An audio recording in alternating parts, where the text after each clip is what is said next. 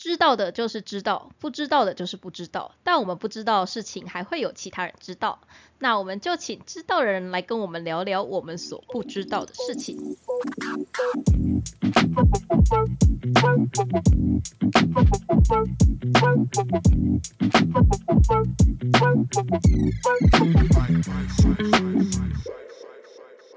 Hello，大家好，我是塔鱼手达的兽医师阿汪，欢迎大家来收听我们这一局的塔鱼不懂事。那这一集的话呢，我们请到是也是我们阿喵的学长，他之前是在做就是跟饲料有关的行业，那他主要专攻的部分是在经济鱼的饲料。那我们就来欢迎我们这一集的来宾，就是阿杰，来跟我们大家介绍一下你自己吧。大家好，我叫我阿杰就好了。那我其实呃，自从呃硕士毕业以后，然后就。投入职场嘛，我就没有再继续升学。那投入职场之后，呃，在目从公司到现在，一直都是在呃，就是我就像刚刚主持人提到，我们其实现在就是往这个经济的动物、东经济动物这一块去走。哦，所以其实你们公司不只是经济鱼类，还有其他经济动物也有包含在内。呃，对，其实是包括畜产也有，就是卖呃，我们的客户有猪饲料厂。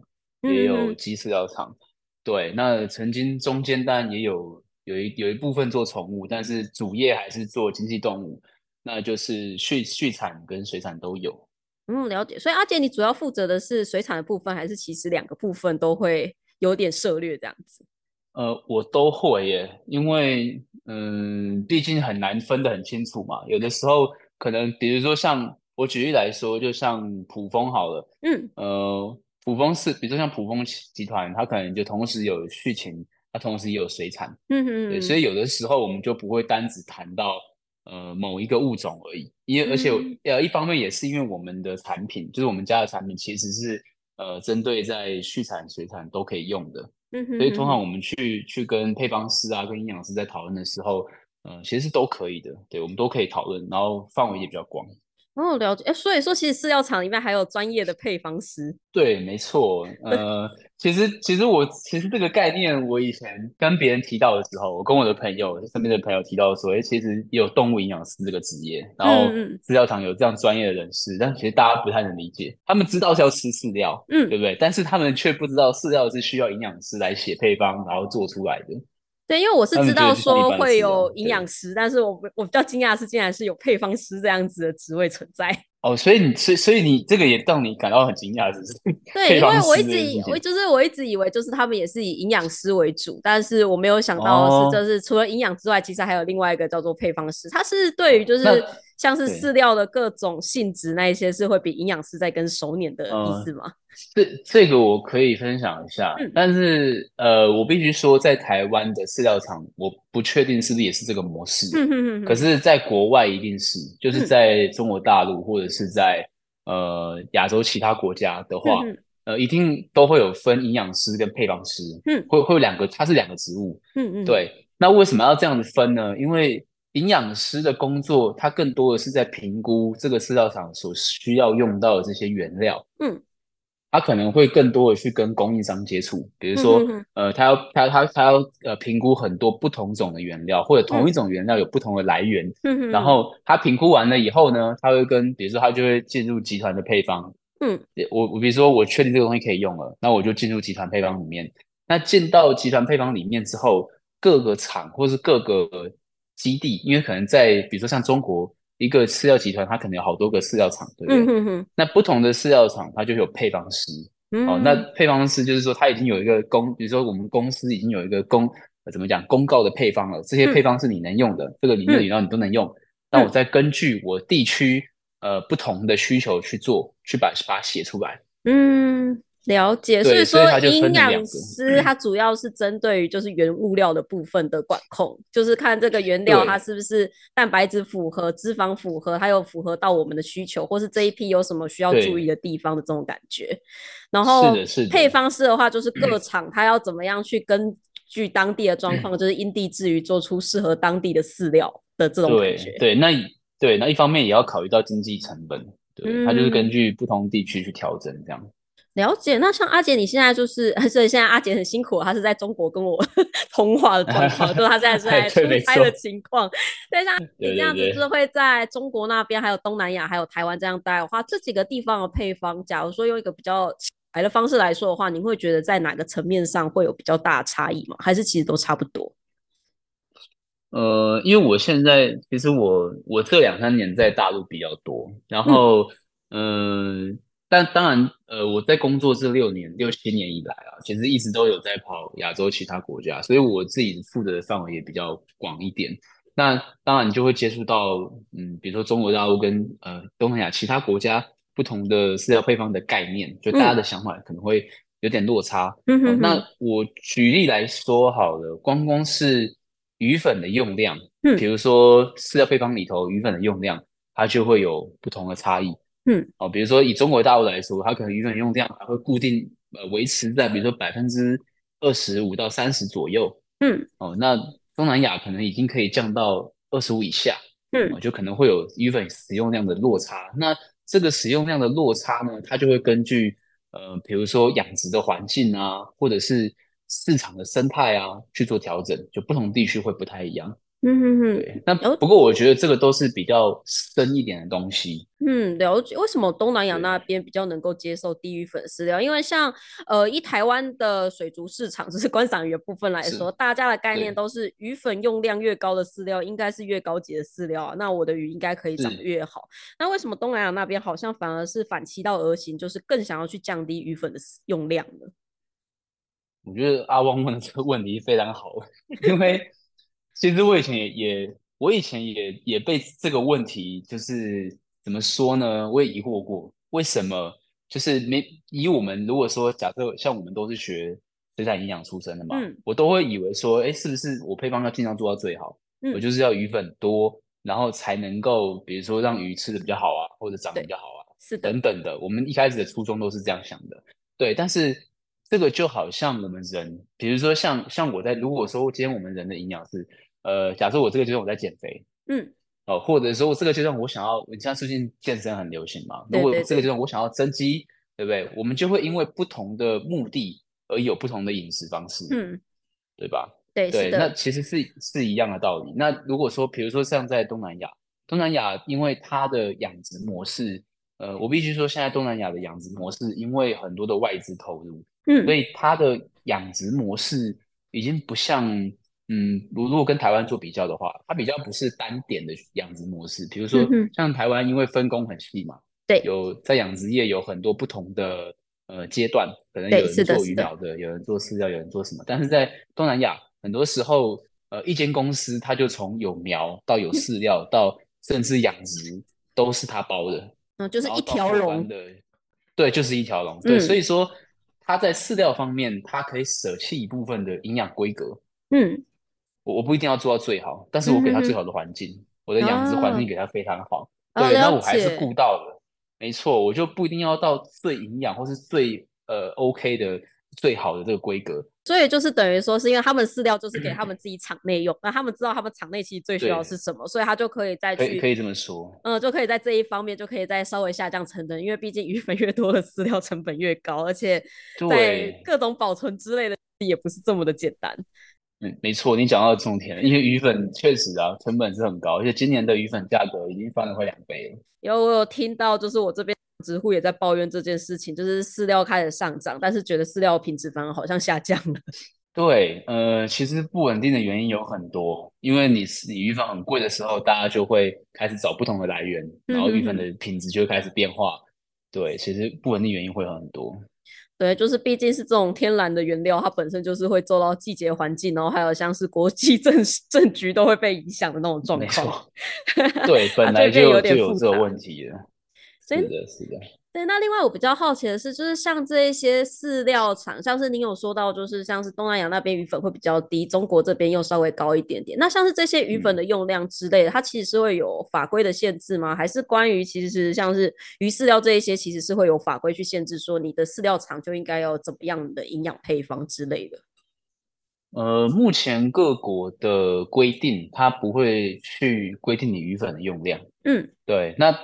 呃，它就只规定你的营养规格，就是你的饲料的规格，比如说你粗蛋白应该要达到多少。我举例来说，比如说像如果是石斑鱼饲料，它可能你粗蛋白一定要高于四十五以上。嗯哼哼。哦，那所以配方师在写配方的时候，他就会因为呃这个蛋白的规格，可能它的鱼粉就不能少于多少，它也会被限制住。嗯。对，因为你用太少的话，你蛋白就称不上来了。对。了解。所以其实各国法规都是针对特定的鱼种，大概就是要符合这样子的营养规范的这种方式下去制定的嘛。是的，是的，他就是用这种方式在，也算是保护农民嘛，就是因为饲料厂不能过度的去偷料嘛，就是你不能，呃，对你料就不能说用的比较低档次的料，然后让蛋白降低这样子。不过其实现在有很多可以取代蛋白质来源的东西，也相对比较便宜。对，确实没有错。不过我觉得这是一个很长远的话题，就是替代蛋白这件事情。对，因为。确实嘛，我们现在也都知道，很多的大部分的这种肉食性的鱼料，它要真的能够完全替代鱼粉，它还有很长一段路要走。对，是就杂食性跟草食性的好一点，但是肉食性的真的目前好像取代掉鱼粉，就算把蛋白质、氨基酸那些比例拉的不错，还是会有一些神秘的问题出现。是的，天性嘛，那 那天性还是要有一部分啦。虽然说我不是到这么的深入了解，但我知道有一部分好像是因为肠胃道菌虫没有办法平衡的关系，就是它的肠胃菌虫相对的益菌就会下降，因为。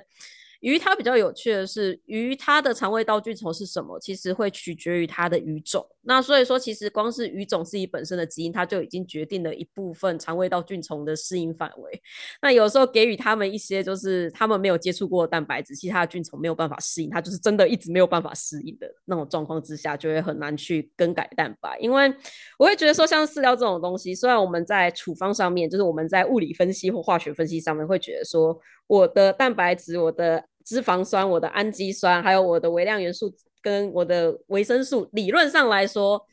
它这两种配方的饲料，它本身都已经达到一样的营养成分，但是鱼体可不可以消化、利用、吸收，我觉得这又是另外一回事。所以我会认为说，现在其实鱼粉取代遇到一个很大问题，并不是说我们不知道鱼粉成分是什么，我们其实也大概都知道。我们遇到的问题是在于说，我不知道为什么把它取代掉，让它来源变不一样以后，鱼的肠道菌虫就不一样，它就不能消化吸收了。我觉得这一点会是一个还蛮难过的坎。但但是你提到的这个肠道菌虫，其实在这几年是很夯的议题。对对对，我觉得这几年真的是有归有归功于就是科学进步的关系。我觉得这一点是一个真的是科学进步。然后而且其实不光光是取代鱼粉而已，现在有很多的添加剂的产品在应用的时候，他们都会想要去看是不是因为肠道他们影响了肠道菌虫。所以导致鱼的健康度或成长受影响。其实很多的添加剂都会想要去从这个切入。对，是的，还有像是一些取代蛋白的利用，他们也会去看说是不是加了这个蛋白之后，鱼的细菌虫多样性增加，反而鱼的生长效果变好，而不是因为说是因为我的氨基酸补上去之类。就是我会觉得开始往肠道菌虫这一部分走，我觉得是一件好事，因为毕竟肠道菌虫它影响蛮多的代谢啊。说实话，当然说实话这一块我也觉得研究还不够多，所以我们还没有办法去做到很多事情。但毕竟有收集数据的话，就还是有机会可以去解释。没错，没错，对。对。不过，不过，其实我觉得有一点，我想再提一下，就是说，因为你刚刚提到鱼粉替代这件事情，看起来鱼粉好像我们已经了解了很多，对不对？对。但是其实，呃，我觉得去你要我们要去分析出鱼粉它总共有些什么东西，其实不是很难，因为它就是一个东。鱼粉它比较好去了解，但是我觉得真正困难的是因为养殖的物种太多了，对，就是水产的物种太多了。对你光观赏鱼就有这么多，然后经济的也非常多，每个国家的指标物种都不一样。对，哎，阿姐说到这个，因为刚才前面您有提到说，其实你不只有在接触观赏鱼，其实呃不是不只有在接触经济鱼类，就是连其他的经济动物都有在接触。您觉得就是跟是其他经济动物比起来，经济鱼饲料在发展上面是不是也会跟像是观赏鱼的经济鱼一样这样子？就是因为物种实在是太多，我没办法专精一种。因为其他的经济动物再怎么说，牛就是牛、猪就是猪，鸡就是鸡，它们不会差异太大。但是像鱼种经济鱼种来说，像石目鱼跟石斑鱼就绝对是两种不一样的。物种那淡水跟海水又是不一样，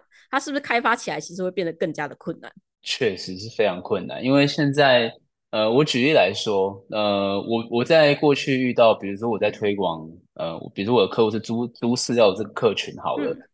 他们会区分的只有说，呃，例如我在中国好了，他会区分的只有地区不同的猪而已，嗯，他不会去分我的猪是什么品系什么品系，因为其实大部分的品系都一样。就是今可能这这这几年中国用的品系都是这个品系，哦，那它只会根据说，比如说你在东北养的猪，气温比较低，嗯嗯，你可能饲料的能量要高一些，哦，那如果在南部的猪可能就不需要这么高，但是。它的营养的需求是不变的，嗯，所以大家就很清楚我应该怎么去调整，因为它是有一个很明确的营养需求的，哦，那好羡慕，这个就跟水 产差距很大，好羡慕，确实。那当然，它当然畜产有畜产的困难点啦。嗯，哦，那不过这个确实是畜产跟水产最很大的一个差异，就是在营养配方上面，水产确实很难去明确定义鱼种的的需求。那你像比如说无锅鱼好了，确实它相对其他鱼种更容易呃去怎么说呢？更容易知道它的需求，是因为很多国家都在养无锅鱼，所以很多人研究这个鱼种。但如果你今天说石斑鱼，那可能只有几个国家在养而已。对。然后研究的研究学者又比较少，所以就相对来说你比较难完全了解透彻。啊，不过我蛮好奇的是，因为您刚才有提到说，就是像是猪的话，他们北方跟南方的配方其实会有一点差异。那因为像是无锅鱼这种，其实全世界很多地方都有在养鱼种，那会不会因为其实地区性的不同，会导致这些配方会有点不同，或是他们做出来营养需求其实是会有不同的呢？也会，也会，这个也一定会的。对，而且主要就是看地区的不同，它它都会去调整。对，那其实我刚刚有提到所谓的营养师跟配方师，其实营养师跟配方师也还有一个很重要的工作，就是你今天在不同的地区，你所取得的原料也会有所差异。嗯哼哼哼。哦，就是说，假设我今天都是养无锅鱼好了，那在台湾跟在越南，你能取得原料就会不一样。对，所以同样的配方，我拿到越南一定会有所不同。我先不论气候啊、养殖环境，光是原料取得就不一样了。所以你就。必须因为我当地能取得原料来调整成适合这个地区养的无锅鱼的这个营养配方。嗯哼哼哼哼，了解。因为在观赏鱼的世界里面，其实像我们就很常会进口国外的鱼饲料来使用。对，我们其实有很多很多的鱼饲料都是从欧美国家或是日本或者像新加坡。之类的地方去进口来的，但是其实我有时候会觉得说，就是我其实也会有这个担心，我会担心说会不会其实欧美人士跟日本人跟我们台湾人养鱼的方式不一样，而导致说其实这个饲料并不是这么适合台湾的养鱼的环境，因为其实像是欧美国家他们正常的养鱼来说，他们养鱼密度都会非常低，而且他们的鱼缸大部分都超级无敌大，就是那种直接。屎缸那一种鱼缸都会出现，然后里面就是真的就种满水草、丢满沉木那一种，然后过滤器也都是用很简单。但是在台湾不一样，因为台湾都是很多甚至是裸缸，然后高密集养殖，然后加杠水温又很高，因为台湾又超热的。我就一直会在怀疑说，会不会其实这些国外的饲料虽然在国外可能评价都非常高什么，但是因为他们养鱼的模式跟他们习惯的食。的方式跟台湾人是不一样，所以导致这些饲料其实，在台湾的表现相对就没有这么好。我其实一直以来都会有这样的担忧 存在。这个是有，我觉得你的担忧是对的，就这个这个这个担忧绝对是正确的，没有错。只是说，呃，如果我们真的要很仔细的去看的话，我们就必须知道到底，比如说你从不同国家进来的配方这些饲料，它到底在配方上有什么差异。因为你你不知道它原本的配方的时候，你也不清楚它设计的初衷到底是什么。对，是的，是的，你没有办法去理解。因为因为观赏鱼，你很少会看到观赏鱼饲料就写出我营养很很均衡的，应该比较少这样写吧。那重点它可能是，呃，对我因为因为这个不是我的领域，所以我就想请教你一下。因为台湾饲料在观赏鱼部分是没有任何的法规的，所以其实台湾的观赏鱼饲料你怎么写就怎么写。那也有很多就是甚至连那种。那种小小的店家自己自制的饲料都会写上说它营养最均衡，鱼可以长得最快。哦哦哦哦，是这样子啊。经济鱼没有把这样写，但是观赏鱼是这样子写，非常非常。所以观赏鱼的饲料是没有在规范的，是吗？营养没有任完全没有任何的营养，没有规范，没有规格。此外，是你就算没有标成分，你没有标营养标识都可以，没有问题。是台湾没有在管哇，就一个很惊人的状态。那这个确实是比较难去辨别。对，不过我我觉得这个，因为如果说像您这边有比较多的来源啊，不同的国家的饲料，其实是可以去评比，就是说以你们专业的角度，因为你们可以判断观赏鱼它的健康状况嘛，对不对？然后只要是在合适的环境下去养殖，然后比如说你你用的不同国家的饲料，其实是可以看得出来，比如说鱼的健康程度。呃状况如何，大概是可以。我觉得以你们专业角度就可以去推荐，真的觉得不错的饲料。然后这是一口，是一个可以做，但是我不敢做，因为我怕被厂商追杀。当你把这件这个 实验数据公布出来之后啊，真的就不得了了，我可能会被告到死这样子。哦，就是一个是能做，但是我不能做。那这个就是怎么说，就是在销售的时候提嘛。就你可能没办法去把数据去写出来，可能会得罪谁，但是就是销售的时候，对，可以有你们的建议，使用建议，对，有啦，我们还是会有几款比较推荐的饲料，但我必须要说的是，因为我自己我自己习惯用的饲料本身从成分或是营养标识上面，我就已经删掉很多，就是那些成分标识不明的那一些，我就会直接删掉，像是呃经济鱼饲料比较不会遇到这种事情，因为像你们就是用鱼粉，但是如果说是观赏鱼饲料的话，你很常会看到就是类似鱼粉，但是不是鱼粉的成分，像什么鱼和鱼的衍生物啊，或者他会直接跟你写新鲜鱼肉，然后就觉得说这到底是什么？就是他已经超出我对饲料理解，所以我根本没有办法理解说它到底是什么意思。因为对我来说，鱼跟鱼的衍生物，它可以泛指的范围实在是太广，它可能是鱼粉，但它也可能是鱼龙浆，或者它甚至是鱼鳞、鱼骨这些剩下的东西，它都可以叫鱼跟鱼的衍生物啊。对。对，其实这个事情可大可小欸。对，就是如果说以经济鱼种来讲的话，呃，有的很大型的饲料集团，它可能不是，比我举例来说，就以鱼粉来讲，嗯，它可能不是用最好最好的鱼粉，嗯哼哼，但它一定是用到这个这个鱼粉的来源是被它认可的，嗯，比如说它可能会长期培养个供应商哦，那它出来的鱼粉可能不是最顶级的。也不是来源最好的，但至少它的生产品质很稳定嘛。嗯哼，然后它用起来也没有问题。那有的时候，其实现在业界啊，呃，可能在观赏鱼是要你在在配方上的这个透明度不是很高，但是在经经济鱼种的话，其实很多饲料厂对于饲料厂来说，有的时候配方已经不是秘密了，因为大家可能都大概知道彼此的配方大概是什么。嗯，对。但是其实关键在于你取的原料。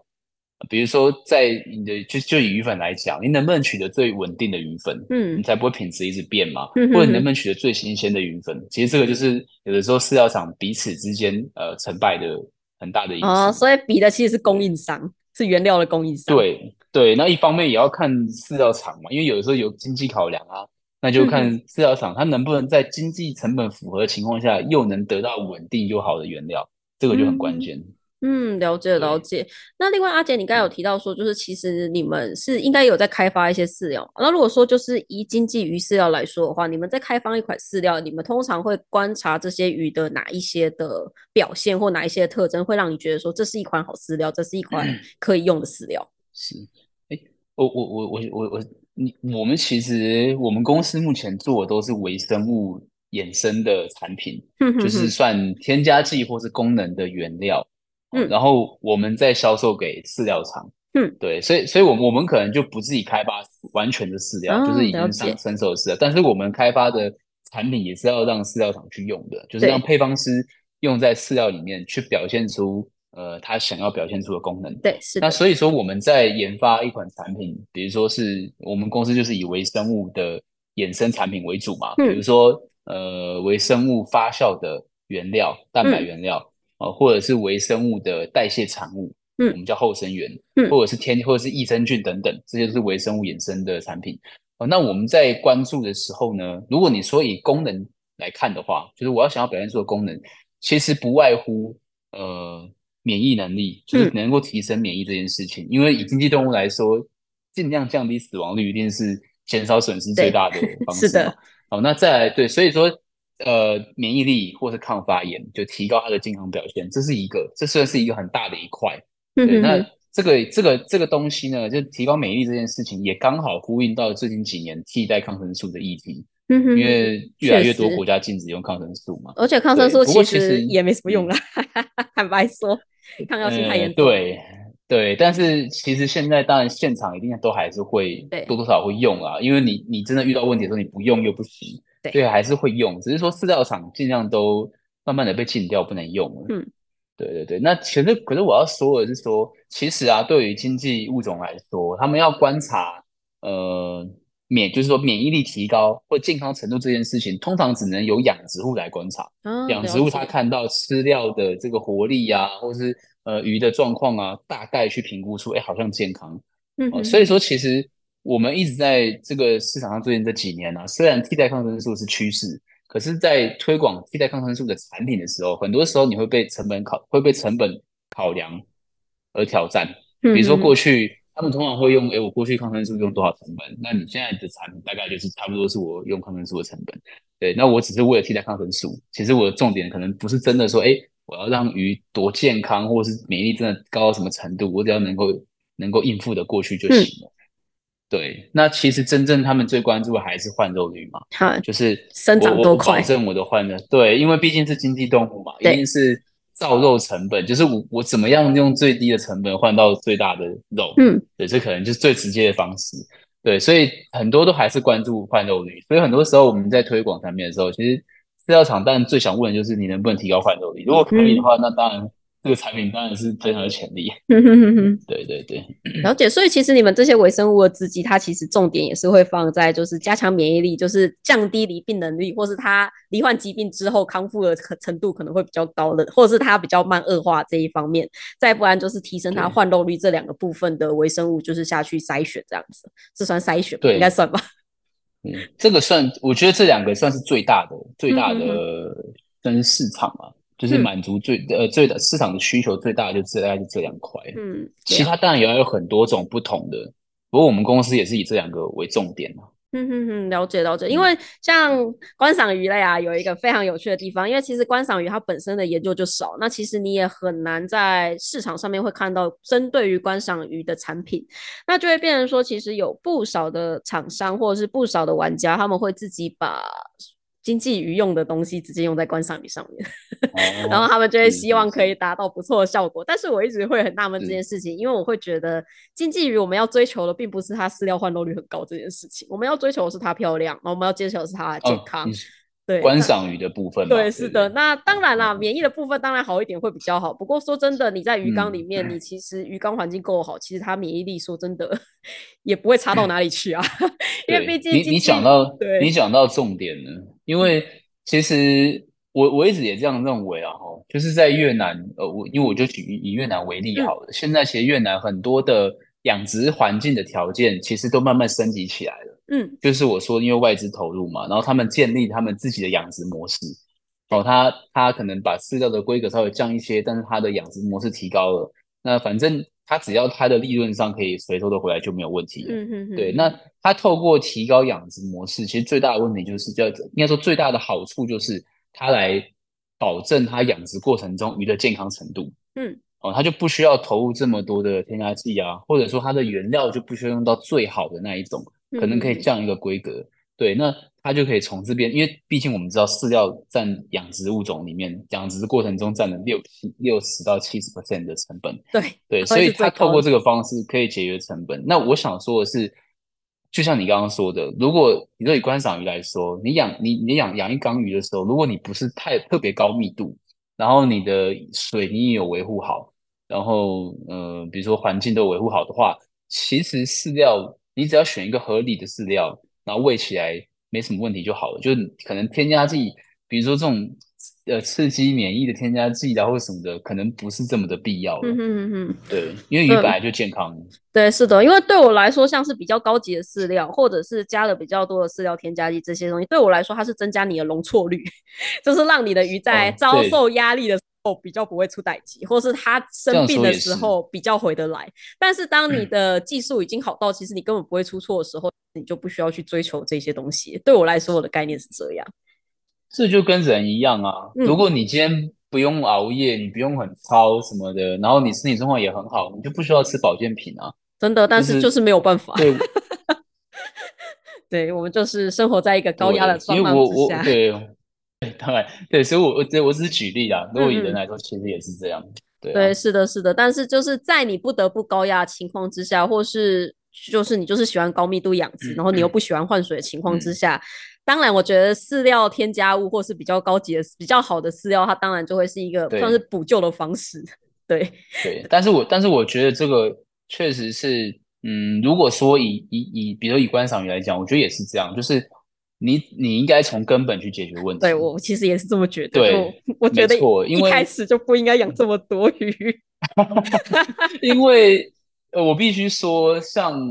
呃，台湾其实现在的养殖密度可能都呃，其实台湾已经算很高密度养殖了，但是中国的密度还更高。对。所以你就会发现，中国这几年在养养水产养殖上面，其实疾病的问题一直解决不了，就是因为这几年，呃，应该说这几年，不管中国还是东南亚，其实水产的发展都非常快，每年的产量一直在增加。对。可是其实你能利用的土地跟水资源是有限的。对。那大家不断的就是因为可能是技术提升，可能是怎么样，就像你说的，这饲料更好啦，添加剂用下去了，所以密度一直在提高。好，但慢慢的这种疾病的问题就跑出来了，因为。你的资源有限，但是你一直把密度提高，去去让这个比如说水资源或土地资源耗损啊，然后营养程度下降啊，然后疾病慢慢的问题就会出现了。这其实都是我觉得这是一个恶性循环了。所以我这边再补充一件事情，就是关于就是疾病的出现这里，其实高密度养殖，然后再加上用药，然后再加上你让鱼的免疫力变得很好的情况之下，其实疾病演化的速度也会大幅的提升，而且新演化出来的疾病毒性会越来越强，因为你就是有更强的免疫力可以去抑制这些毒。那当这些毒，就是当这些很强的病原它不小心流入环境、流入海里、流入河中的时候，其实是会造成野生鱼的一些蛮严重的死亡的。那另外的是。就是其他厂商，如果说其他附近的养殖户，他并没有用到你们的这种，就是没有用到这一些的免疫刺激物的话，可能他们也会死得很惨。所以其实有很多很多水产养殖那一种，为什么这些疾病会变得这么毒？像是光红产病毒或神经坏死病毒这两个来说好了，其实他们在野外本来他们应该就是普遍存在，大部分鱼生它都可以分离到，只是不同病原株。但是因为它在养殖环境里面练骨太久了，导致于它的毒性才会变得如此的高涨。所以我会。觉得说，虽然说，虽然说，我们可以用一些方式，可以让我们养的更密，确实，但是我觉得长期下来的话，其实最后你会变成没有鱼可以养，因为疾病太多了。真的，对，这真的是社会议题耶。因为，我我们其实我们开发微生物，然后要去做，比如说抗病的这些效果的时候，其实我们以前也有跟有一段时间有跟医院合作过啊。然后，因为医院它里面可能有很多的病毒株嘛，那。呃，我们曾经跟某一家医院合作，那他他们的经验是这样，他们发他们从去呃医院的农民身上，嗯，塞到病原菌，那可能是他们身上带来的嘛，可能是养殖现场的病原菌，他们发现这些病原菌的耐药性都非常强，嗯嗯嗯嗯，就是只光只是从农民的身上就能塞到了，你先不要讲养殖环境，所以也就是说，就是农民从养殖环境带出来的嘛，那也是抗药性非常强。对，所以其实这个真的会变成社会议题，就是你从不管是观赏也好，或者是养殖的过程也好，都会有带源啊，就是这些病原菌。然后呃，如果抗药性真的很强，那未来呃，就说可能会不会真的面临你的这些养殖的问题，也是没有药可以解决的。那 再更严重一点，会不会影响到人类社会？这个真的就是。其实是有机会啦，这算是我们兽医领域啦，就是我们一直在做这种人畜共通，然后还有像是人畜之间的抗药性之间的传播的议题，这算是我们兽医工卫学院的，就是 专门专门在研究这一块。是是，对，是的，是的。阿姐，你刚才就是有一直提到说，就是大概就像是中国的那样子的状况，跟东南亚状况。那台湾这个市场对你来说，它跟其他两个市场会有怎么样的差距呢？呃，台湾的市场其实我我觉得是这样，因为台湾的市场整个呃，我们说经济语种嘛，哈，就整个整个市场的话，因为内销的市场它的需求是很有限的，嗯，因为台湾人我们人数就这么多嘛，所以我们能够消费的是很有限的，嗯对，那呃，一方面呃，还有就是说我们能外销的，其实这几年确实我觉得外呃，台湾在做外销上面。也有很多的限制，就因为可能是两岸关系，有可能是国际关系，总之限制越来越多，所以外销也被限制。那其实台湾整体的水产饲料啊，就是我说经济这部分啊，其实它的量是可能是逐渐在萎缩的，就是没有在成长啊。嗯哼，对，其实没有成长就等于是算是退步了。对，对，那这可能对于，我觉得这个对养台湾目前的养殖状况其实是比较不乐观的。嗯。对，那其实台湾过去的优势一直是在有很多种不同的语种嘛，就是 开发出 特殊的语种，对，然后吸引到国外的买家。对对对，不过我发现这一些就是开发出这些语种的这一些很厉害的人，最后都跑去中国或是东南亚，他们很继续待在台湾继续开继续研究的，因为说真的，外面给予的我觉得比台湾好非常非常的多。真的条件好太多，可能以前以前可能还不一定是这样，嗯，但这几年因为东南亚跟中国的水产发展真的很快，嗯，然后他们也很需要技术，所以他们在确实啊，他们给的薪资的条件给的就非常优渥，就会吸引这些人去。对，就是就流出去。我自己知道一些还蛮厉害的水产养殖 的学长姐，其实现在不是在东南亚，就是在中国，甚至像阿拉伯或是欧美都有，但是就不会留在台湾，完全不想留在台湾。连我自己都很，连我自己都很懊恼这件事情。你想留在台湾，可是你又觉得你荷你自己的荷包为什么为什么对为什么要这样为难自己呢？就是在台湾要靠这一行生存，我觉得不是很简单。对，然后你一到国外，马上薪水就可以翻很多，就是完全就不一样的那个程度了。对，是的，我觉得这一点真的是有点难，因为不止水产养殖，像我们兽医也是，像我自己同同一个年级的，大部分我觉得很厉害的那一些同学，全部都在国外，真的很少留在台湾的，几乎都在国外。对，那不过我不过我我自己我自己这样认为哦，就是在台湾要成，就是其实台湾还是还是。还还是一个很好的地方啊，嗯，但是只是说在国外，他们他们一定是因为现在发展很快嘛，所以他的他的目标可能是要量要大，或者是说要发展的很快。嗯，那在台湾，我真的觉得要很精准的去锁定部分的客群，就是你去发挥出你的特色，然后你锁定到你目标的客群，然后做出你的，因为我觉得台湾的呃，不管是哪个产业，最大的特色都是。其实台湾可以做出很精致的东西，然后对，然后可能会哎，比如说有的时候做出来东西，甚至比其他国家都来的创新，或者更更特别。它可能不是量很大的东西，但我觉得这个是台湾的特色。所以，其实，在台湾，只要你能够掌握到这一块的话，其实你还是能够做得很好的。就有点像是精致化农业的那个概念嘛，其实就是一样的。对，没错。对，就像对，就是精致化的概念。嗯，了解。对，确实，因为台湾，我觉得台湾人最厉害，真的是创意无穷啊！我真的觉得，像台湾的育种的部分，其实就蛮厉害。因为其实像是观赏鱼界的话，也有蛮多蛮厉害的玩家，他们其实可以育出蛮多我觉得超级漂亮的品系的。这真的是我觉得世界上其他国家人可能比较难追上的一件事情。不过比较可惜的就是这一些很漂亮鱼，大部分接着过不久就会跑去中国量产。这真的蛮可惜。对，但是其实我觉得台湾的研发能量其实是蛮强大的，只是要怎么样把它变成推广出去，或是 不要变成中国的一部分，我觉得这会是最难的。嗯，对。不过其实我我也在想，如果说台湾一直有能力去开发新的物种，或许这也是台湾的怎么说利基点吧。如果一直有能力开发出新的物种的话，如果有一个模式可以让你不断的开发新的物种，这可能是台湾的利基点，因为。呃，我举例来说，比如说像我们公司的技术可能也蛮好的，但是，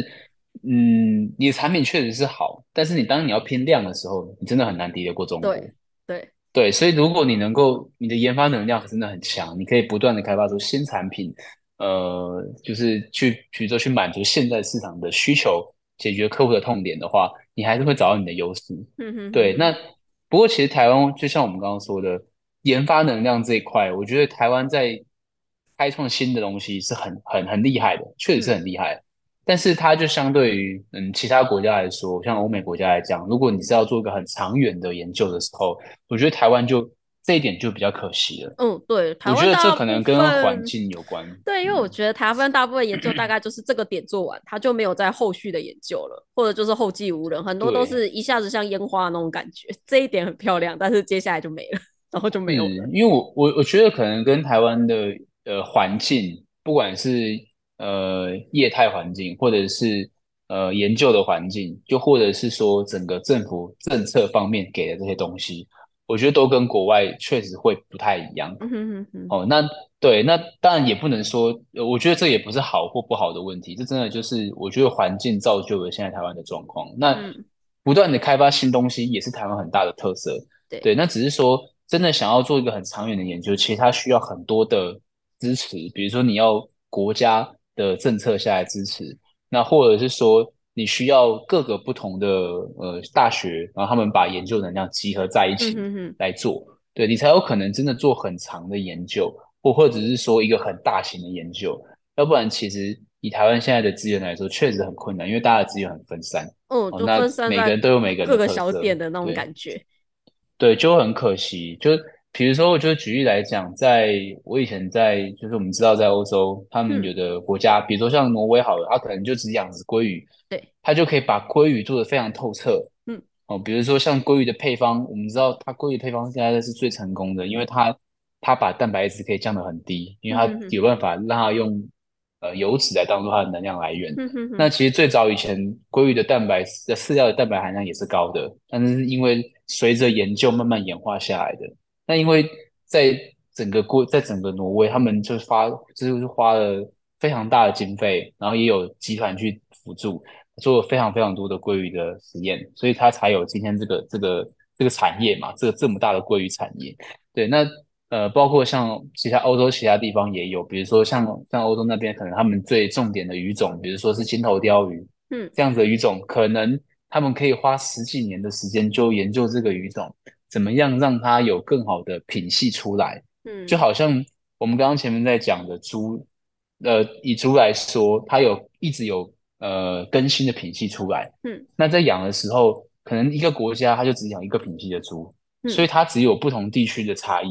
那大家的目标就很一致了，大家的呃营养需求都很清楚，那所以说大家的研究就很集中。那在欧洲也有这个状况，比如说一个国家它就只养金头雕的话，那所有的研究能量都往这个去走了。嗯，有的有的研究机构做育种，有的研究机构做它的繁殖，有的做它的营养，但是全部集合在一起的时候，都是浓缩在这只鱼里面。嗯，所以它的研究就非常的精准，然后非常的长久。我觉得这是一个跟台湾确实有很大不一样的地方。对，这是一个让我蛮羡慕的地方。不过，就台湾现在状况来说，应该是不太可能啊。对，因为我觉得环境对真的是环境的关系。这嗯，不过还好，是因为现在论文分享相对的简单很多，所以坐在台湾就可以知道他们这一些非常 非常优秀的研究，还是可以对你还是可以获得很多的资讯。我觉得多了解这些资讯，其实其实对。呃，包括像观赏的产业，一定也有很大的帮助，会有很多启发。我觉得是的，是的。那我觉得这就是台湾强项，就是我们如果说可以多去涉猎这一些东西，然后把它用在各个他们没有想到的地方 的时候，其实还就会出一个新的产品。我觉得其实台湾人厉害的地方是在这里啊。对，我也觉得，因为包括其实我们公司也有面临到呃类似的问题，就是这几年。其实这几年，我不知道，呃呃，可能其实我一直觉得台湾这几年的经济状况啊，表面上听起来别的国家经济是很差的，然后台湾看起来影响不是很大，但是其实我觉得台湾是因为，呃，我觉得大家的，我觉得我觉得国民的素养真的很高。嗯，所以我觉得大家在这一块都还是保，就是目前在生活上其实都还是过得，我觉得都还算过得去。嗯，可是你看啊，像我们听，像我在外面跑，我听到，比如说像中国的经济状况衰退就非常非常的多，像他们的房价是两三倍在跌的。嗯哼，对，那所以我们知道的是，在中国它的竞争非常非常激烈，包括饲料产业也是一样，很多的企业它必须要以外销，它开始转向叫做外销。或者是它的企业要到国外去设厂，或者是它去竞争，它不要再留在国内竞争了，它要到国外去竞争。对，那这个就会造成什么冲击呢？这些本来很有竞争力的公司的集团，它到国外竞争的时候，它就会影响到我们了。我们这些本来在做东南亚市场的人，对，那就会受到他们的冲击。那他可能带出了中国产品的特色，比如说。呃，不是最顶级的，但是它的成本就可以控制的很低。嗯，对。那对我们来说，对我们压力就会很大。所以，我我也开始在思考，哎，其实我们身为台湾企业，应该是要，真的是应该要发挥我们的研发的这种开创性的能量，然后想办法去找出突破点，而不是在比如说在成本啊，或者是这种资源性的东西硬去跟中国来竞争。其实这个是一条很难走的路。那没有办法，就像是我觉得台湾的整体的状况其实就很像我们中小企业啦，就是你们中小企业要怎么样去跟大公司竞争，这是不可能的。但是我们可以去寻找比较特殊的客群，就是那一些大型企业看不上的客群，其实它就是我们的插入点的那种感觉。因为我觉得这跟我们的经营模式有点像，因为像我们塔于自己的客群啊，就是属于那一种。一般水族店可能会觉得他们很麻烦的那群客人吧，就他们会一直问为什么为什么为什么为什么我的 鱼会死掉，为什么怎么样？但是你们帮他们解决了所有问题，我们可以帮他们解决，我们可以帮他们回答，就是我们可以告诉他们为什么是这样，那为什么不能这样，那为什么可以怎样？就是我觉得这个真的很棒，对，是因为坦白说，我以前也养过观赏鱼，然后虽然我是养殖系，但是我对于养观赏鱼，我以前在养的时候，我其实了解也不多。然后，嗯，你真的想知道？该怎么办的时候，你只能自己去找资料了。对，是，而且你找到的资料又很奇怪。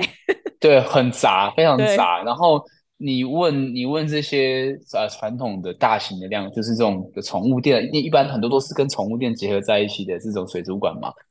其实问他们很难得到一个非常精准的回答，他没办法手把手教你该怎么去处理。对，其实我觉得。就很棒，如果这种咨 专业的咨询，对啊，对啊，因为像对我们来说，我自己也是因为虽然我是兽医，但是我一开始也不太会养观赏鱼。那我遇到最痛苦的事情，其实就是我想找资料，结果找出来资料跟我自己所学 就已经不一样了。我要怎么去相信它？对，所以是因为这样，所以我们也就是也用这种模式啦，才成立了塔鱼手札。就是其实我们也知道说，我们是绝对不可能打得赢那一群那一些。水族量饭店，因为他们东西就是便宜啊，因为他们就是可以大量进货，那他们就是可以有非常非常多的品相。但是我要做的就不是这一群人的生意。那其实一般没有踏入水族界的人也不会知道我们是谁。那我要的就是那一群曾已经踏入一点点，然后开始遇到一些挫折，发现传统产业没有办法解决他问题的那一群人。我会觉得有点像这种感觉。对对，不过我觉得其实有很应该也有蛮大一部分的人，其实他他们可能曾经也想养，但是。他可能甚至连怎么踏入，或者是说从何开始，他都不知道该怎么开始的。我觉得这个还有很一部分的市场是很值得去开发的。嗯哼哼，是的，是，就是要怎么样让对于没有兴趣的人开始对于产生兴趣？我觉得这也是一个蛮不错的方向点。是是是，对。不过这一切，我觉得都还是要先把就是鱼的基础的一些饲养管理，就像刚才我们一直在提到，就是其实你只要饲养管理有做好，其实你很多东西真的不需要用到这么顶级的东西，其实你鱼也可以养得很好。那我会觉得这是最基础的东西，最终还是回归到饲养管理，因为其他东西你不论怎么样去弥补好了，我会觉得如果你饲养管理没有做好，它其实会变成有点像是头痛医头，脚痛医脚，我只是勉强续命的那种感觉，而不是说这个人真的过得很健康，那只是就是缝缝补补、缝缝补补的活到一百岁，跟健健康康的活到一百岁是不一样的概念。对对，哎，我我觉得其实还有一件事可以分享，就是说，呃，最近呢，在中国慢慢的有一个。模式养殖模式开始在开始在被受重视，嗯，然后也慢慢在增加了，就是所谓工厂化养殖，嗯，那什么叫工厂化养殖呢？它其实我不知道台湾现在是不是有一个议题叫做鱼电共生啊？对，是的，对嘛，哈，那它其实大部分的鱼电共生都是室内养殖嘛，对，是的，是的，对不对？那对，那它呃室内养殖当然会带来很多跟过去养殖不一样的模式跟困难。对，那可是像中国，他们开始这个工厂化养殖的重点，也是因为他们发现，在野外养殖可能密度高，这几年下来了，密度高，然后导致疾病的问题，造成整个环境普遍的条件变得很差了，嗯，或者说土地变得很贫瘠了，所以他们开始要往工厂化、工厂化养殖去走的原因，是因为他就是希望水资源更能够被控制，比如说他可能会有水处理系统，比较好的水处理系统。然后，呃，它也可以，就是说，呃，比如说在它的水质环境里面，它更好去监控它的水质。然后，呃，比如说它可以，呃，比如说它更好去观察。我觉得，那其实这个东西就有点像，有点像大型的水族缸了。我有点这样觉得，因为它就是让整个养殖环境在可控的范围内。对，这就是我现在主要研究的议题之一，就是 RAS 系统，那个超高密度循环水养殖系统，有些会在沙漠里面进行的那个系统。因为我发现那个系统它研究不止很多，而且因为它有太多的关于过滤器还有消化系统的研究，它其实跟鱼缸是完全一致的。它就是一个在更加复杂的鱼缸的状况。所以自没错，对，所以就是自从这一套系统养起来的时候，我一整个 超级如鱼得水，我从里面得到了很多知识。就我现在解释鱼缸系统的方式，其实我都是从那套系统来的，因为那套系统真的超棒，而且大家做了超多研究，很棒。对。那很棒哎，因为我觉得啊，如果说观赏这一块可以做到，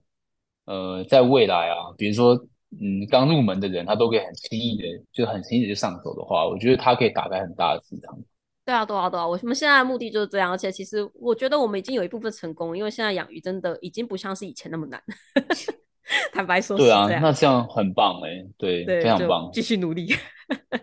不过真的是，我真的是非常开心，就是现在的科技进步的速度比我当年读研究所的时候还要快非常多。因为真的是我当年很多看论文的时候产生的议题，其实在这近十年来都已经一一的被解惑了。因为我那个时候其实像是次世代定序这一些都还没有出来，就我没有办法大量的去读那些 DNA，没有办法大量去分析菌虫的时候，其实真的有很多东西你知道它有问题，但你真的不知道它问题点在哪里。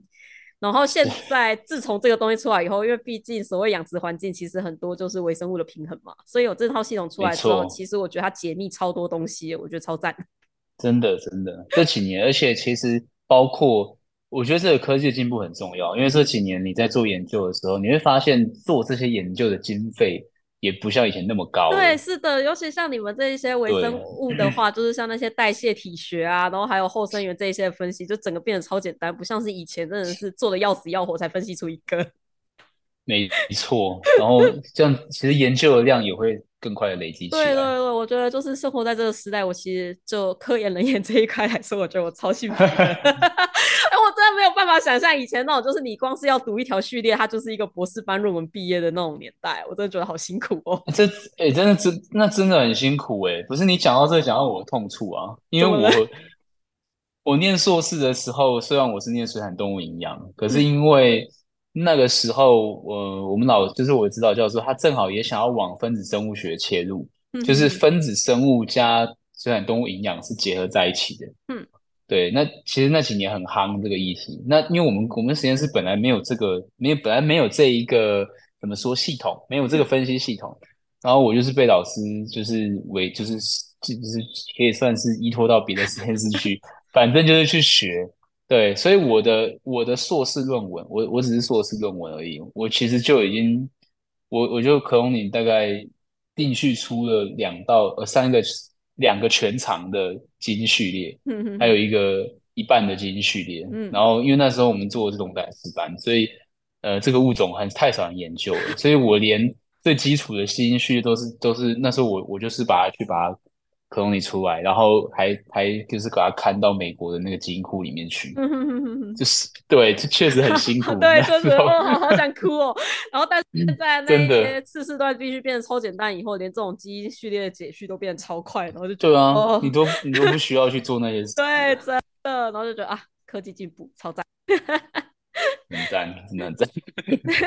对，是的。那我们今天时间也差不多了，那真的是非常谢谢阿姐，就是在中国出差的时候，就是还抽 跟我们录 podcast。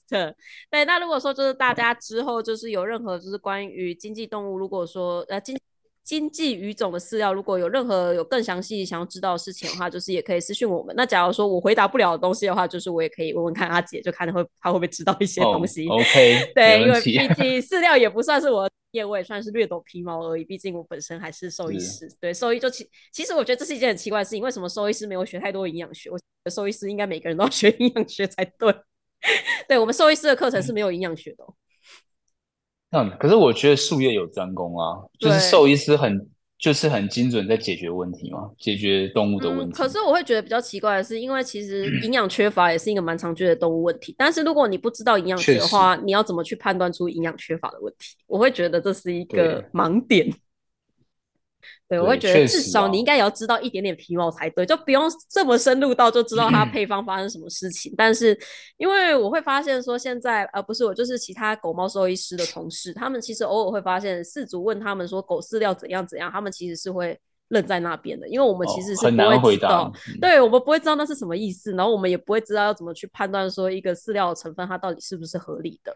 对，我会觉得至少有这确实是一个，对，我会觉得嗯，这是一个我觉得兽医系应该这样是不是以以后应该要让刚好以后是不是兽医院就可以让那个动物营养师有一个职缺？对啊，其实应该要有，不过台湾现在没有这样子的证书，所以没有办法。但是我真的觉得其实应该要有，但我觉得真的应该要有宠物营养师的存在才对，我是这么认真心认为的。我我也是这样认为的，真的是有必要哎。对，真的就其实像营养系的那一些那一些人才，其实我也觉得他们稍微研读一下动物生理之类，其实也是有机会的呀，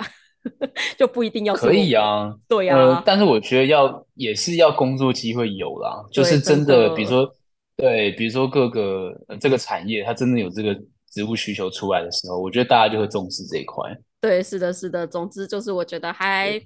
就是 革命尚未成功，同志仍需努力，还有很多地方可以努力的。